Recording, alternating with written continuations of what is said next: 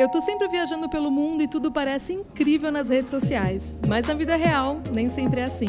Meu nome é Amanda 90 e esse é meu podcast Por Trás da Selfie. Junto de amigos e especialistas, eu converso com o pé no chão sobre questões que não aparecem numa foto perfeita. Começando mais um Por Trás da Selfie e hoje a gente vai falar sobre pessoas que moram fora do país por um tempo e decidem voltar a morar no Brasil. Não porque acabou visto, não porque acabou o curso, mas por vontade própria, que foi o meu caso e o caso da convidada de hoje. Mas antes de apresentá-la, eu queria levantar um assunto aqui. Sabe aquela dificuldade de encontrar calcinha e sutiã que sejam confortáveis e não apenas bonitos? Eu não imaginava que poderia existir tecnologia em roupa íntima, mas existe! Vocês precisam experimentar a coleção de underwear da Insider, que é uma marca brasileira que tem inovado ao trazer soluções funcionais a itens do nosso dia a dia e que hoje é apoiadora do Por Trás da Selfie. Gente, eles têm as calcinhas e sutiãs mais confortáveis que eu já vesti. Porque como ela não tem sustentação com arame, o sutiã ele se ajusta no corpo e fica sem marcar e sem apertar, sabe? Além disso, tem uma tecnologia respirável e antibacteriana que inibem a proliferação de bactérias. Ou seja, você usa o dia inteiro e não fica com aquela sensação de suor e umidade. E para quem quiser experimentar, eu tenho cupom de 15% de desconto em todo o site da Insider. O cupom é Amanda15, mas eu vou deixar bem bonitinho na descrição do episódio para vocês não perderem, tá? E agora, apresentando a minha convidada de hoje, Luísa Sade, que já participou de vários episódios por aqui, vou colocar na descrição também. A Luísa morou cinco anos em Madrid e voltou por livre e espontânea vontade no ano passado, né, Luísa? Foi no ano passado, bem Faz... assim, em fevereiro, instantes no... antes do mundo acabar em Madrid. Pré-pandemia. É. Tá, eu queria começar é, contando, Luísa, primeiro por que, que você foi morar em Madrid, como é que você tomou essa decisão e tal, como é que foi isso? Então, eu, na época que eu fui para Madrid, eu tava, fazia muitos anos que eu tava querendo sair de São Paulo, eu acho que, bom, todo brasileiro vai se identificar com a sensação de querer sair do lugar, né? É, não todo, enfim, mas muita gente, principalmente agora, eu, eu tinha uma sensação que acho que muita gente que mora em São Paulo tem de estar tá gastando muito dinheiro para viver, trabalhando muito para sustentar uma vida que eu não fazia questão de ter, né? Eu não fazia questão de, sei lá, jantares incríveis e, e essa coisa vertiginosa, né, que é São Paulo. Uhum. Então, porque eu sou daqui, acho que é importante contextualizar isso também. Eu, eu sou nascida em São Paulo, mas eu morei em um monte de lugar. Minha mãe mudava de casa, assim, cada seis meses, um ano, não sei. Então eu morei em Cabo Frio, em Ilha Bela, em São Sebastião. Eu morei com a minha avó em, na, na horrível Alphaville é, com meu pai em Cotia. Então, assim, é, nunca fui muito de nenhum lugar, né? E sempre percebi que a minha vida, quando eu estava em cidades menores, era mais saudável, né? Tinha essa lembrança. Uhum. E que eu voltei para São Paulo para fazer a universidade, isso encadeou num emprego que era o que eu queria mesmo, que era trabalhar com jornalismo. E fui indo e fui indo e chegou um ponto que eu estava trabalhando de casa. Quando eu tava trabalhando de casa, e na época eu tava casada e meu ex-marido também trabalhava de casa, eu já, né, falei assim, ó, quero muito sair de São Paulo. E a gente não chegava num acordo, assim. Eu falava, vamos pro Rio, e ele falava, nem morto. Vamos pra não sei onde? Não. E a gente estava muito feliz na ocasião. E aí aconteceu que eu fui para fazer um. Fui visitar minha irmã, que morava na França, e depois eu fui fazer um, um mini mochilãozinho ali, né? classe média por outras cidades. Só passei em Madrid por muita insistência da minha chefe, de uma das minhas chefes, porque eu era frila. Ela falava assim: Luísa, Madrid é a sua cara, você vai amar. Eu falava: ai, pelo amor de Deus, eu não, eu não quero ir pra metrópole, eu quero ir pra um, sei lá, um lance Interior. diferente, uma praia. E aí eu passei por Madrid pra, porque a passagem era de fato mais barata. Falei, vou realizar o sonho da minha chefe de conhecer Madrid, que ela queria que eu conhecesse Madrid. Fiquei doida. Fiquei doida. Cheguei, cheguei lá e falei assim: rapaz, essa cidade é minha cara mesmo, porque Madrid tem esse status de metrópolis, mas é uma coisa um pouco menor. É, na época o euro estava num preço ok, então você fazia a conversão em Madrid custava tanto para morar quanto para comer um valor parecido com São Paulo, fazendo a conversão. Aí fiquei com isso na cabeça, saí engolindo a cidade, achei todo mundo muito simpático assim, todo mundo muito comunicativo. Voltei para São Paulo e aí meu ex foi me buscar no aeroporto. Ah, como foi a viagem, aquela coisa. Eu passei por muitos lugares. Eu falei assim, cara, Madrid me impressionou muito. Eu moraria lá. Aí ele falou assim: Ah, eu, Madrid, eu iria. E ele é filho de espanhol. Aí eu falei: Ah, então. Então a gente vai. E a gente foi construindo essa ideia. Até que a gente, exatamente um ano depois que eu cheguei em Madrid, foi a data que eu cheguei de volta para morar. Foi muito cabalístico, assim. E foi isso. Aí, bom, e aí desenrola toda a história. É, e acho que é legal as pessoas saberem também que você, como você falou, você é jornalista, freelancer, né? Então, tinha essa possibilidade de você morar em outro lugar do mundo e continuar trabalhando, né? Manter o seu trabalho, né? Você não teve que ir para lá. Ou você foi para lá e trabalhou lá também? Então, eu, eu quando eu fui, eu mantive todos os meus trabalhos, porque o compromisso do jornalista freela é basicamente com deadline, né? Então eu tenho que entregar no dia X, na hora H. e desde que eu faça isso, tá tudo certo. É, como, assim, não sei se todo mundo sabe, né, que hoje o jornalismo ele é feito muito de forma, mesmo antes da pandemia, ele nos últimos anos sempre foi feito de forma muito virtual, né? As redações, até para economizar dinheiro de deslocamento e de viagem, você acabava entrevistando as pessoas realmente por, por Skype e, tudo mais. Então, assim, meio que não mudava a minha rotina de trabalho né? E também não mudava muito a dele. Ele tinha um trabalho fixo, mas assim, dava, né, para se ajustar. Então, sim, é, eu fui com todos os trabalhos, só que o que, que aconteceu? Crise. Eu mudei em 2015, no feriado de 1 de maio, que é uma época linda, né? Eu também sofri esse golpe, quero dizer isso. Eu fui para Madrid na primavera, aquele clima gostoso, as pessoas felizes, calor. Ai, Luísa, mas não, mas não dá para reclamar muito de Madrid, cara, do inverno ah, de Madrid. Ah, o... meu. Ah, não, gente, clima de deserto. Amiga, já peguei menos seis em Madrid, me respeita. Ai, e outra coisa. Nada, gata. Que é isso? Pelo amor de Deus, eu morava na praia, meu negócio é andar pelada, entendeu?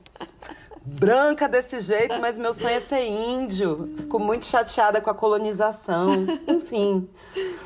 É, é, e aí, enfim, pensei que era sempre assim, né? Boba, boba. Uhum, caipira. Uhum jeca, enfim. E aí. Ai, até. Me, bom, enfim, aí cheguei lá nessa época boa e tal. Só que aí 2015 foi. Logo depois, em 2016, a gente começou a ter esse problema muito grande no Brasil, né, de crise política. E eu perdi vários frilas. A primeira coisa que as empresas cortam é a parte de comunicação. Aí eu já comecei a ficar perdida do ponto de vista de trampo, assim. Eu tava me formando em espanhol, eu cheguei sabendo falar tudo que a Shakira já falou em alguma música. Com isso, eu me virava. Eu quero agradecer formalmente a Shakira por todas as amizades que eu fiz nesse começo, antes de estudar. É, e aí eu tava estudando espanhol, tudo, mas eu perdi muito o frila. E aí eu fiquei um bom tempo assim já é, deprimindo, né? Porque, putz, depender de marido era um cenário que eu não. Puta foda. Nunca sonhei, entendeu? Assim, eu já não sonhava casada e casei para poder a gente ir pra lá fazer os papéis. E aí, de repente, eu tava pedindo 10 euros pra ir tomar uma cerveja. Eu falei, ah, não. E até trabalhei por lá, né? Uhum. Arrumei empregos que, enfim, na minha área, por diversos motivos, não valia a pena. Uhum. Primeiro, porque eu não tinha proficiência para é, escrever em espanhol e publicar no começo. Uhum. Depois, sim, eu tinha. Mas eu fui descobrindo pouco a pouco que o jornalista lá ele ganha, às vezes, menos do que um atendente de telemarketing que trabalha à noite. Caramba. Que foi o que eu fui fazer. Eu falei, não, para eu ficar gastando meus miolos catando pauta nesse lugar, tendo que estar tá ligado em tudo, porque é muito estressante ser jornalista no sentido de ficar ligado em tudo o tempo todo. Ter que arranjar assunto, né? Aí ficar ligado em tudo o tempo todo, em dois países. E aí eu falei assim: imagina, olha esse emprego aqui. Aí eu peguei um que não era bem telemarketing, não. Eu fazia um chat lá, atendia. Um atendimento. Era um lance de venda. É, um atendimento de venda de ingresso que dava chabu, tinha um protocolo. E meus chefes me adoravam porque o brasileiro ele é produtivo, viu? Vou contar pra você. O, o povo lá não trabalhava que nem a gente, não. Enfim, foi indo, entende? Mas eu tinha aqui uma carreira que eu gostava. E, e aí isso começou a pesar. Eu fazia coisa pra cá e pra lá. Cara, é, mas eu achei engraçado que você falou: ah, não, porque eu, eu queria ir, porque eu achava que a vida que eu tava tendo aqui e tal. É, né, você tava meio que, tipo, trabalhando para não fazer nada, ou então para ir para restaurante, né? E aí eu tava pensando justamente essa semana sobre isso. É, é, é, muito millennial, né? Porque essa nossa essa nossa coisa de ah, eu vou para outro país, viver experiências e não sei o que, é muito millennial isso. Porque quando eu fui morar nos Estados Unidos, que eu fiquei lá quatro anos, é, foi logo depois que eu me formei da faculdade e foi justamente com essa cabeça também. Peraí, Vai acontecer o que agora? Me formei, vou começar a trabalhar aí no mundo corporativo e não vou fazer mais nada, né? Vou pagar conta só? Não, quero explorar, quero fazer outras coisas e tal. E também foi com essa ideia, menos fugindo do Brasil pelos problemas do Brasil e mais para viver experiências, assim, sabe? E eu acho que é muito da nossa geração isso, porque eu acho que a geração mais nova, a geração Z, já deu uma encareteada nesse aspecto. Deu. De, né? De quer segurança. Mais, é, quer segurança, quer estabilidade. família, estabilidade e tal. E a gente, né, a gente sempre buscou a experiência, assim, né? Mas enfim, é... cara, então, é... e aí como é que começou a, a, a pipocar esse pensamento de voltar para cá? É, então, acho que. Nossa, aquelas, né? Eu adoro perguntar se você tá com tempo. Vai. Eu acho que tem muitas coisas, assim, vários fatores. É quando você vai morar em outro lugar, e você deve ter sentido isso com certeza, né? É, você passa um, um ano, um ano e meio, dois, muito fascinada, quase como uma criança, com tudo que é diferente. Então, é, o seu corpo está sentindo a diferença de, de temperatura, sei lá, eu tinha alergia todo maio do pólen. E eu achava incrível como, de fato, no outono o parque ficava laranja fogo. Ai, isso não demais. tinha aqui. É, e aí eu vi a neve pela primeira vez. E aí era do lado da Islândia e eu fui pra Islândia, quando na minha vida que eu pensei que eu conheceria a Islândia. Uhum. E aí ir para Portugal era tipo ir daqui para o Rio de Janeiro e eu ficava indo em Portugal como quem vai para o Rio de Janeiro. Inclusive, era mais barato comer em Portugal do que na Espanha. Então, e eu tenho um monte de amigo lá. Toda aquela farra, né? Ela, essa, essa euforia, eu acho que ela dura isso aí, um ano, um ano e meio, até você entender o ciclo todo do ano, como que é o seu ano naquele lugar. É, o que, que aconteceu? O, o, de fato, clima e comida mexeram muito comigo. Eu não curtia muito a comida de Madrid especificamente. A, a Espanha tem uma ótima gastronomia, mas não é muito o caso de Madrid. É, Madrid tem uma comida que é basicamente assim, fritura, coisas em conserva. Tudo que dá azia é lá, pimentão, Sei. coisa em conserva. Eu ia no supermercado, eu ficava olhando para tudo, não sabia o que dizer, só o que sentir. Fala, meu, carne vermelha, assim, horrível comer carne vermelha? Sim, eu gosto, eu gosto. Aí, nossa, pela hora da morte, sem chance nenhuma. Então, coisas que te trazem um certo conforto, que você teve, né? Você teve esse uhum. conforto na vida, já era esquisitinho. E aí começaram a acontecer outras coisas, né? Na paralela. Então, com dois anos que eu tava lá, eu me divorciei. E aí eu tive um problema de saúde que eu tive que fazer três cirurgias gerais pesadas, assim, numa região dolorosa. Bom, vou falar que é Bartolinite, né? Que é uma coisa, você der um Google, você vai ver que é na pepeca. É Caramba, muito ruim. Falar. É uma glândula que ficou obstruída e, e, tudo extremamente doloroso. Quando ela me deu, eu estava justamente num mochilão na Itália. E aí Eu cheguei no hospital em Madrid na volta e a médica olhou para mim e falou assim: Meu, você é louca, você já tá quase com infecção generalizada. Eu não vou conseguir te anestesiar, eu vou ter que te operar a sangue frio, te drenar. Cara. Assim, aviso de gatilho. É... Eu fiz uma cirurgia na Pepeca, que é tipo um lugar extremamente sensível, sem anestesia e sem ninguém, com duas enfermeiras me segurando e, tipo, me dando um balde para eu, né, vomitar de dor. Então, assim, tem coisas, a vida é muito imprevisível. Tem coisas que você passa que são extremamente duras e fortes, né? Outro dia mesmo, não faz muito tempo, eu tava cliquei assim numa reportagem sobre uma mulher falando de Bartolinite, assim.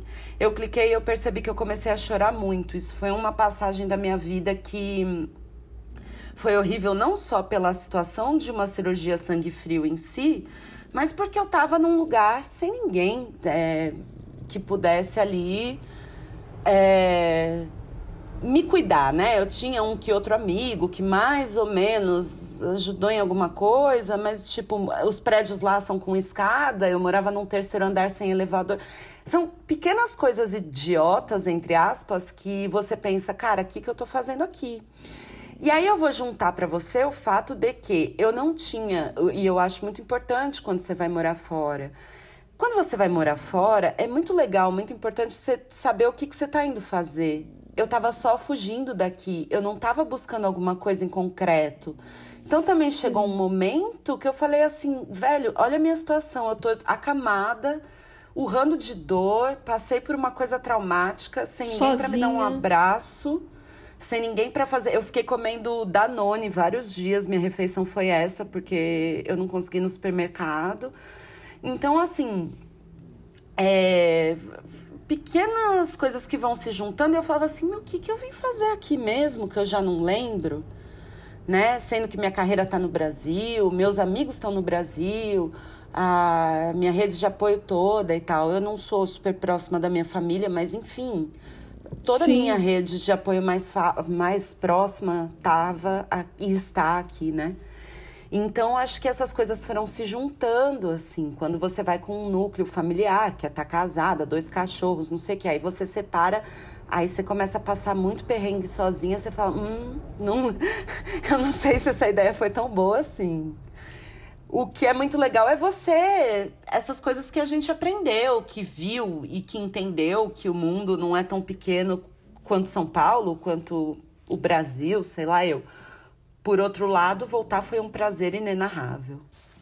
Cara, mas sabe que tem o seu depoimento assim também tem muito a ver com a razão pela qual eu decidi voltar também. É, foram vários fatores. Teve um fator profissional, de que eu estava ali parada naquela empresa e não conseguia subir, né? Não conseguia avançar na minha carreira.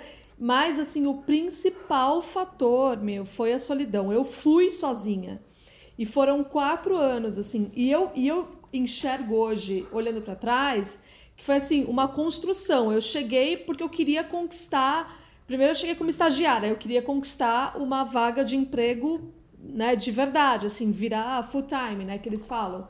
E aí virei full time, conseguiu o visto de emprego. E aí depois o próximo passo era o green card. E aí morar sozinha, porque no começo eu morava com os outros estagiários do mundo todo. Então assim, eu fui galgando, eu fui conquistando todas as coisas que eu queria até que chegar num ponto que eu falei, cara, beleza, e aí? Eu tô aqui morando sozinha nesse AP legal, com um carro legal, podendo viajar a hora que eu quero, mas assim, não tem ninguém para dividir nada disso, assim. E no começo, você você vai levando e você vai se enganando, né? Eu tinha amigos, tal, tinha amigas, mas não era nada muito profundo, assim. E no começo você vai aceitando, você vai levando, mas assim, cara, chega uma hora que aquilo se acumula e você já não aguenta mais. E aí eu me vi com 28 anos, ainda jovem, com uma carreira toda pela frente, uma vida toda pela frente, vivendo uma vida de uma velhinha de 80. Sabe assim? Eu falei, meu, não dá, assim, tá na hora de eu decidir. Ou eu fico aqui para sempre com essa vidinha, ou eu volto e vou buscar coisas novas, assim. Então eu acho que para mim o principal motivo foi esse que você falou de, de rede de apoio, de solidão, tudo isso envolvendo, sabe? Então, tem um lance que eu acho muito importante, assim, eu ouvia muito Back in Bahia, do Gilberto Gil, né? Hoje eu me sinto como se ter ido fosse necessário para voltar, era o meu mantra, né? Eu aprendi a amar o Brasil só quando eu fui morar fora do Brasil e eu amo o Brasil loucamente. O que, que aconteceu? Eu, eu sempre tive muita assim, muita autoconfiança no sentido de carisma. É, então, sei lá, tudo bem que você tá na sua cidade, você. Eu fazia sempre uma comparação assim. Que é, em Madrid eu era um peixe no aquário, em São Paulo eu era um peixe no mar. É, então eu, eu, eu nado aqui com muita fluidez. Então, se eu vou num jantar na sua casa que eu não conheço ninguém, ah, sei lá, em meia hora eu, eu chego mais quieta tal, mas em meia hora eu já tô, sabe? Conheci alguém legal, já. E com essa mentalidade de que eu sou super sociável, eu sempre penso, ah, eu não sou linda, gostosa, mas eu sou o quê? Sociável. eu vou botar o mundo no bolso, eu vou chegar aqueles espanhóis, eu vou tocar o terror lá. E, meu, não é assim. Não, não é. é de verdade. Principalmente quando você chega lá com 30 anos de idade, que você vai tentar se relacionar ali com as pessoas da sua idade, essas pessoas. Elas já são menos sociáveis do que a gente e elas já têm um, um grupo de amigos que é super restrito e pequeno, não é como a gente que tem. Eu posso aqui citar, sei lá, 20 amigos que se me dá uma dor de barriga, dá para ligar. Lá não é assim. Você tem três, quatro, seis amigos, que é isso aí, e eles fecham nessa galera e acabou. Então, assim, por muito que eu conhecesse gente, fizesse ali uma amizade mais ou menos superficial, eu não conseguia entrar em relações profundas ali, é, nem de amizade, nem românticas. É, de trabalho, eu acho que é onde eu fui mais reconhecida porque de fato a gente é produtiva, acho que é o mesmo que rolou com você. Exato. O brasileiro tem essa, esse espírito, ah, o brasileiro é folgado. Não é, o brasileiro trabalha para um caralho. Então, assim, eu era, né, bem respeitada ali no trampo, tal, mesmo fazendo minha função humilde de atender, atendimento ali, mas o pessoal, né, me adorava, tal.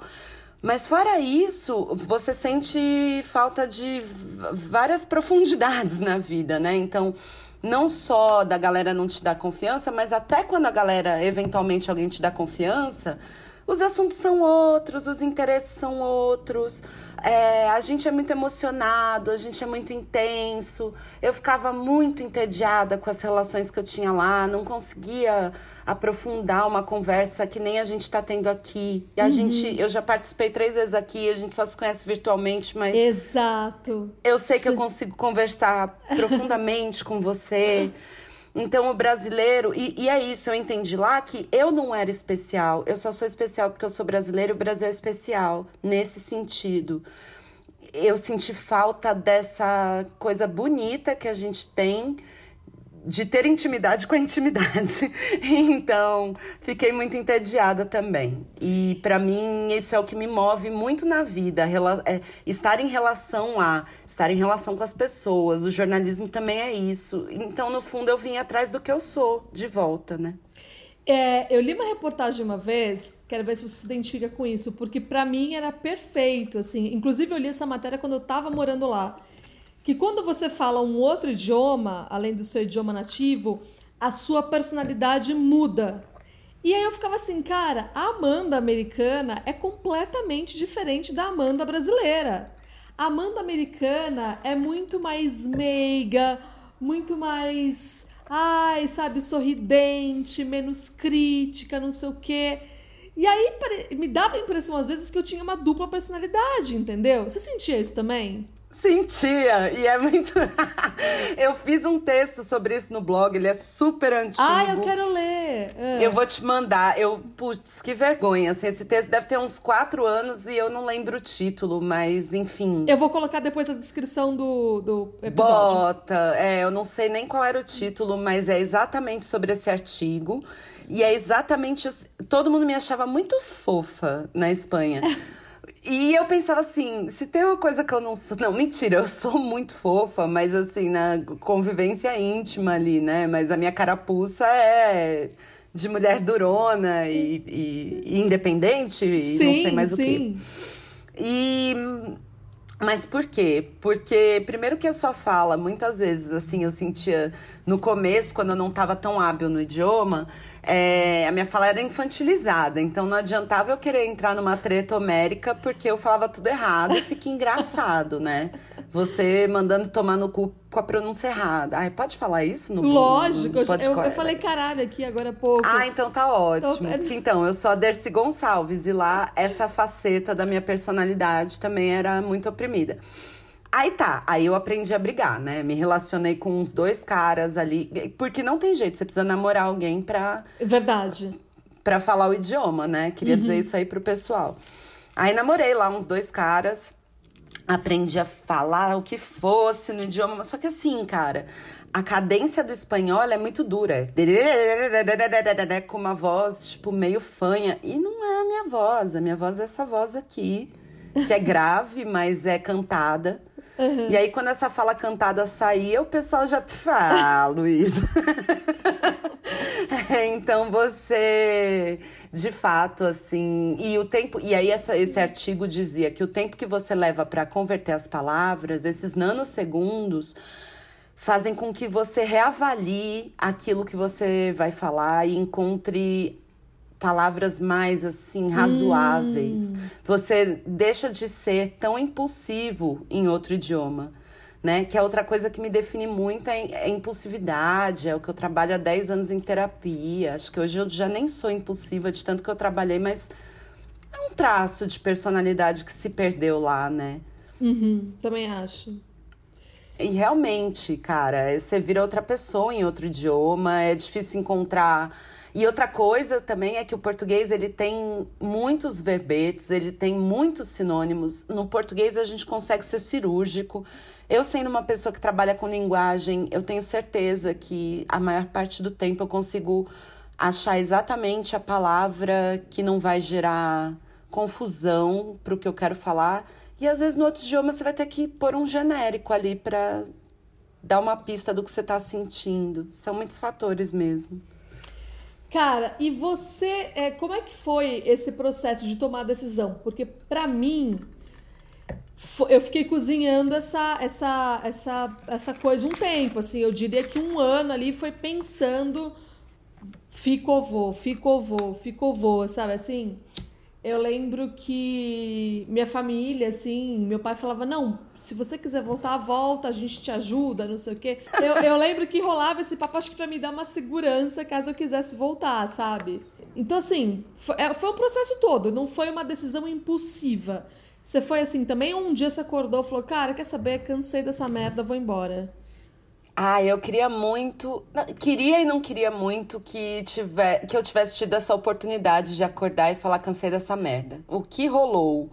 Eu tava tramitando nacionalidade espanhola, porque, cara, é muito legal você ter a oportunidade de também poder ir, ir e vir, né? Chegou num dado momento ali, quando fez três anos que eu estava em Madrid, que eu comecei a tramitar a nacionalidade. E aí, é, ela demora. Ela demora normalmente uns três anos. A minha demorou dois. Eu procurei uma advogada que falou que saía em dois anos. Eu falei, ah, vamos embora.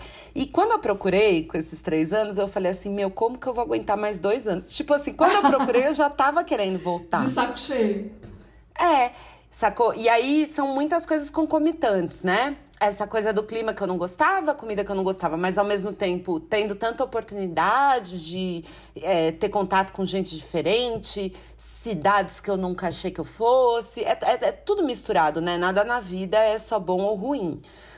É, e aí, tava tramitando esse negócio, eu falei, cara, eu vou ter que segurar aqui. Só que paralelo a isso, a minha carreira no Brasil foi dando mais certo, né? Rolou o blog, eu virei colunista do UOL, é, eles me passavam trampos que eu adorava, assim, especiais. Eu lembro uma coisa muito especial que aconteceu. Eu quero mandar um beijo para Patrícia Junqueira, que foi minha editora no Tab, quando eu ainda era frila do Tab, hoje eu sou editora assistente lá que ela se dispôs, a gente tinha uns projetos especiais que eram com vídeo, ela se dispôs aí na casa do entrevistado, levar um computador, ficar no colo dela e eu entrevistando o cara remotamente di e dirigindo o vídeo remotamente, tipo, fulano, vamos fazer de novo, eu acho que você gaguejou aqui.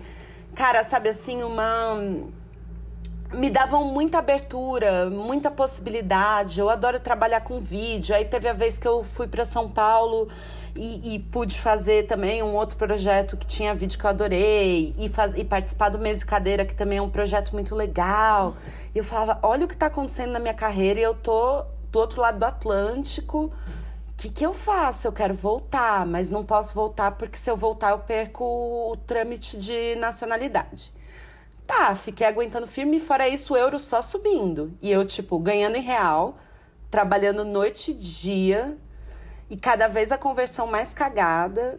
É, tive pessoas que me ajudaram. O meu ex foi uma dessas pessoas. É, os meus, né, os meus chefes ali no UOL sempre também, muito parceiros. Assim, sozinho ninguém faz nada disso que eu fiz. Mas tudo acontecendo na minha vida no Brasil, eu lá. E aí, o que, que aconteceu? Um belo dia de dezembro, eu acordei espreguicei, era tipo um domingo, tava chegando uma amiga do Brasil, que eu gosto demais. E ela ia ficar na minha casa uns dias, tal, eu tava super animada. Eu abri o meu e-mail e tava lá, saiu sua nacionalidade. Caramba! A... eu não precisei pensar. A hora que saiu, eu falei, eu vou embora. Era, eu só queria isso. É a minha carta de alforria, eu só queria isso. E aí eu fiquei mais um pouquinho para tramitar uma que outra coisa. Em fevereiro eu já vim, tipo, essa carta chegou em dezembro. Em fevereiro eu tava desembarcando aqui. Ainda tive que voltar lá duas vezes para jurar bandeira, pandemia, caos.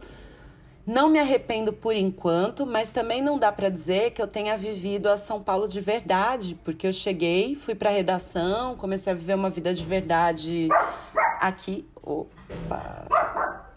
Peraí, que aqui é TV Colosso, amiga. Aqui também, gata. Tô com dois aqui. Parebe! Comecei a viver uma vida de verdade aqui. E aí, um mês depois, lockdown. Quer dizer, né? Lockdown para quem pode fazer lockdown, que é o meu caso. E tô é, trancada. Não sei, não sei se eu voltei. Será que eu voltei? Eu não sei ainda. Mas, meu, se você não se arrependeu até agora que você não pegou uma São Paulo normal, imagina quando São Paulo estiver normal. Aí você arrependeu.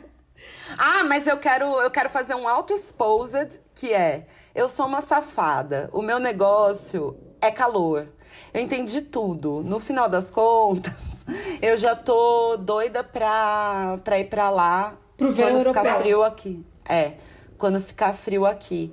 Então, é, e não é só pro verão não, né? Eu obviamente estou interessada também na questão da vacina, né? Eu estou acompanhando fervorosamente é, como tá a vacina na Espanha, se eu consigo me vacinar por lá, porque eu tenho essa opção de ficar lá não vale a pena. Eu só não tô lá, na verdade, agora que o lockdown tá tão severo aqui e que a contaminação tá tão alta aqui, porque eu tenho esse emprego fixo e porque o euro tá muito caro. Mas, obviamente, nessa hora você pensa, você fala, hum. Então, talvez eu vá para lá no fim do ano, no, desculpa, no meio do ano que vai estar tá um clima agradável e que talvez haja vacina, né? Eu, eu pretendo voltar lá sempre. Eu só acho que eu não quero ficar lá. eu quero visitar, exato. Eu, eu gostaria de ir para lá todo ano e não ficar lá. Eu, claro que criei um, uma relação com a cidade, com o idioma, com as pessoas que eu conheci lá, que foram maravilhosas também comigo. Os poucos amigos que eu fiz são inesquecíveis, né? Até pelo perrengue. Mas é isso, assim, são muitas coisas. Acho que todo mundo que mora fora fica dividido para sempre. Eu acho também. Mas assim, teve uma coisa que você falou que eu me identifiquei também, que é assim, uma vez que você mora né, um tempo considerável fora, assim, né, você cria uma vida fora, é, que foi o nosso caso, é, e que também não foi porque a gente. Né, a gente como eu disse, a gente não foi com aquela ideia de, ah, eu vou, vou para sempre, vou fugir do Brasil, dessa violência, não sei o que, não sei o que lá, não sei o que lá. Não, a gente foi para viver uma experiência.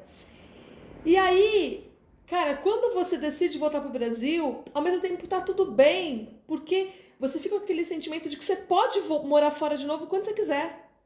Assim, parece que não, parece que já perdeu as barreiras, ainda mais você que ainda pegou a, a cidadania, né, espanhola, mas é, as barreiras meio que caem, assim, sabe? O mundo ele fica meio que de portas abertas para você, assim. Então eu vejo que hoje eu não moro em outro país por opção. É claro que existem várias questões burocráticas e tal, mas meu, sempre dá, sempre tem um jeito, sempre tem um país que permite, sempre, sempre tem alguma coisa que, que pode ser feita, entendeu? Se você realmente quer passar um tempo fora, assim, né? Então é, eu acho que ter isso na cabeça quando você volta do tipo posso morar fora de novo quando eu quiser, traz um conforto muito grande na decisão também, né? Eu acho sim que morar fora é tipo andar de bicicleta. Muito mais difícil, muito mais difícil. Sim. Mas que, tal qual andar de bicicleta, você não desaprende 100%, né? Sempre lembrando que quando você fica muito sem andar de bicicleta, você volta a andar, você toma uns rala aí. Mas é isso mesmo. Eu acho que uma vez que você é, se adapta a mudar tudo e, e, suprimir vários aspectos das suas escolhas, das suas da sua personalidade. Eu lembro que tinha uma, umas coisinhas assim muito bobas em Madrid. Por exemplo, é, as casas, os banheiros, não tem ralo. Não tem ralo, Amanda. Ai, Imagina você. Amiga, imagina você lavar um banheiro sem jogar um balde de água com desinfetante e, e água sanitária. Não, não, você passava uma mopa, que aliás aqui chama. O paninho mop. lá. É. Mop, isso. É. Você passava o mop que ficava. Era muito engraçado, assim. Até o conceito, a relação deles com o mop, né? Então eu lavava o banheiro com aquela desgraça duas vezes e, tipo, quando ele encardia, eu comprava outro, porque custava um euro. E a galera falava assim: você é louca, esse mop tá novo. E o, e o mop todo chechelento, Sei, entendeu? Todo encardido. E, nojento, asqueroso, de germes. E, e aí você vai. E é isso, você não podia passar água no quintal, no banheiro, porque no prédio não tem ralo. E aí você vai mudando todo o jeitinho de fazer tudo que você é acostumado uma vida toda. É, vários hábitos, vários são infinitos acho que quando você aprende essa adaptação, assim, ah, tá, aqui nesse lugar funciona desse jeito e eu vou ter que dançar conforme a música. Uhum. Você tá apta a, a engolir o mundo em alguma medida. O que você não tá apta é a lidar com o que você sente quando você tá ali, não podendo ser você integralmente, né? É, também acho. Viu? Mas o que, você tem falado pra galera que. Outro dia eu vi que você postou, acho que foi no Twitter Sei lá, aliás, a galera precisa seguir a Luísa no Twitter, é uma das pessoas que eu mais curto seguir lá, ela é muito engraçada. Todos os reviews sobre BBB, sobre a vida, sobre tudo, acho máximo. Então, eu vi você postando alguma coisa que o pessoal tá te enchendo o saco às vezes, porque, ai meu Deus, você voltou pro Brasil, ai que absurdo, porque a gente tá na merda e não sei o quê. Como é que você tem. O que você tem respondido pra esse povo aí? É, no, assim, eu, eu entendo super. Eu acho que se eu não tivesse tido essa experiência, eu teria exatamente o mesmo pensamento. O que me aborrece é que ele acontece toda hora, principalmente agora, né? Chega uma hora que você fala, eu não acredito que eu vou responder isso de novo. Cara, eu até eu contar tudo que eu te contei aqui hoje. Não dá tempo. É um rolê. É. é um rolê. É, eu falo que sempre que, essa, que, que alguma pessoa chega e fala isso, eu falo assim, ó, acho muito legal sair. E eu acho de verdade, eu acho que às vezes a pessoa precisa sair para voltar. Se você tem a oportunidade, vai lá. Vai lá. Porque assim, tem coisa que a pessoa só vai sentir na pele. É, mil coisas que eu acho que a gente conversou em outros episódios que a gente se encontrou aqui, que é assim. Então eu tava lá e aí tava todo mundo me tratando muito bem, porque o pessoal encana na Espanha que eu sou italiana. O povo olha pra minha cara e fala, italiana! E eu falo, não! é um bração, eu não sei se é a, a fala cantada, as formas mais assim, arredondadas, o que que acontece. Uhum. E aí, é, quando eu falava que eu era brasileira, esse tratamento mudava muito, né? Então você tem muitas questões. Não é só ser brasileiro na Espanha. Então, eu sou uma mulher brasileira na Espanha. Então, isso já envolve é todo um, um saco, uma objetificação, um tratamento que eu tô ali há cinco anos, eu tô vendo como os caras tratam as espanholas. Não é do mesmo jeito que os caras me tratam. Uhum. Eu tô vendo como que é, um, uma pessoa presta serviço ou que eu presto serviço para ela, como que funciona essa relação entre espanhóis e como funcionava comigo. E é muito louco, porque eu pensava, eu com esse mindset mesmo de, de pessoa que é lida no Brasil como branca e privilegiada, você é deslocado para uma posição de em que você sofre preconceito é esquisitíssimo, assim, super esquisito, porque é, mesmo eu não tendo uma origem rica nem, nem perto disso, é, eu tive muito privilégio no Brasil por ser branca. E chegando lá, eu tive muito aborrecimento no sentido de xenofobia e de machismo, né? Por ser uma mulher brasileira. E uma mulher assim, emancipada, que morava sozinha. Tem uma coisa que me marcou muito que foi a vez que eu fiquei com um espanhol e eu morava num apartamento legal, assim, num, num bairro ok, né? É, até talvez porque a prioridade do paulistano é morar no centro e não, de repente, um espanhol com o meu salário ia preferir morar longe e, e eu preferia fazer menos viagens e morar no centro, sei lá, mil coisas. Uhum. Mas, tipo, e aí esse cara que eu tava ficando, que era um cara de aplicativo, ele falou assim: "Nossa, mas você é só jornalista mesmo? Porque você mora nesse apartamento tão bonito e jornalista aqui não ganha para morar num apartamento assim e tal". Assim, na entrelinha, né, ele tava insinuando que eu poderia ser uma é, trabalhadora, é, uma trabalhadora sexual, alguma coisa desse tipo.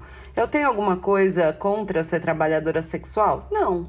É, eu tenho alguma coisa contra um homem europeu branco inferindo que eu não posso, com o meu salário de jornalista, é, bancar a vida que eu estava tendo? Tudo.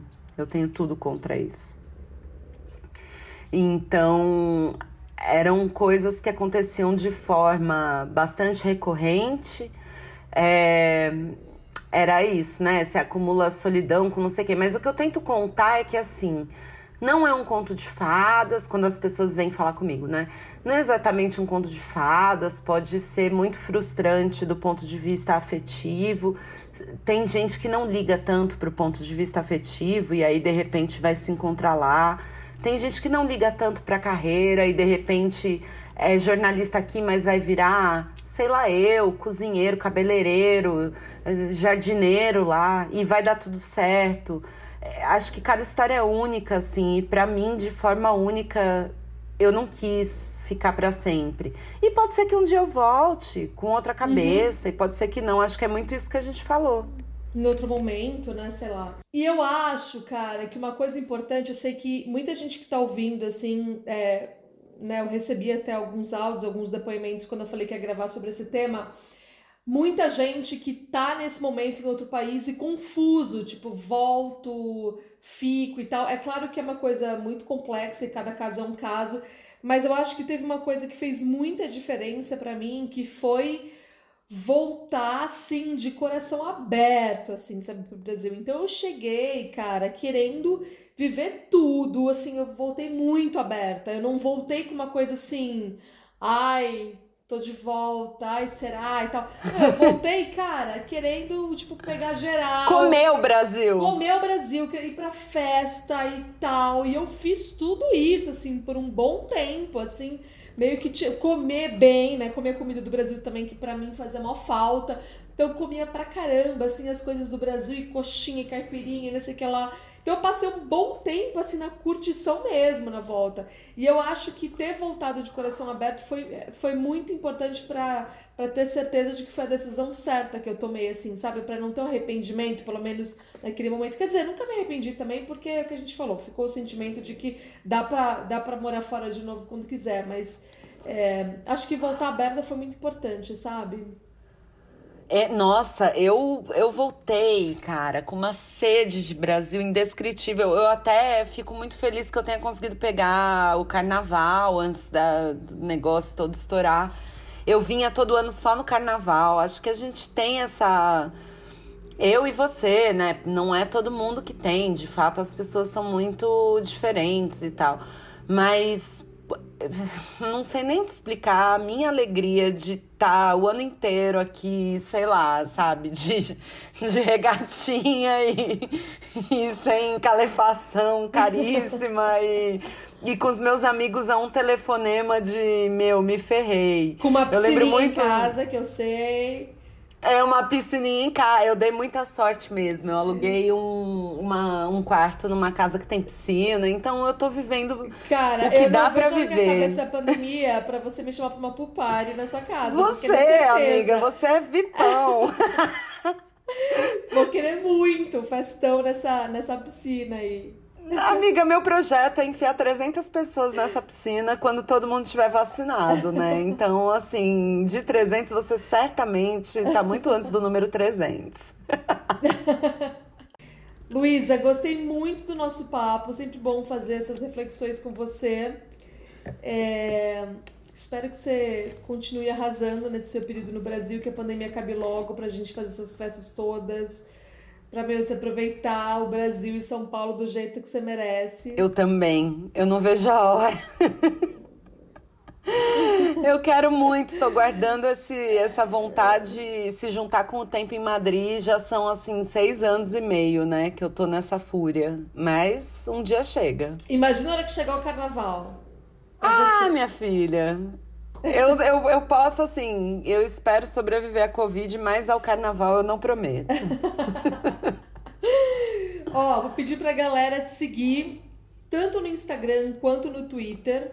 Luísa Sade, S-A-H-D. Eu vou Não, deixar... mas é, é. Na, as arrobas são tudo Luísa com Z, S-M. Tudo ah, igual. SM, é verdade. Luísa S-M. Luísa com Z. Eu vou deixar na descrição do episódio também, mas vale muito a pena seguir a Luísa em ambas as redes. Não se esqueçam do cupom de 15% para gastar no site da Insider, tá lá na descrição do episódio também. Queria agradecer quem tá ouvindo, agradecer a Luísa por ter participado. Um beijo e tchau. Um beijo, obrigada, gente.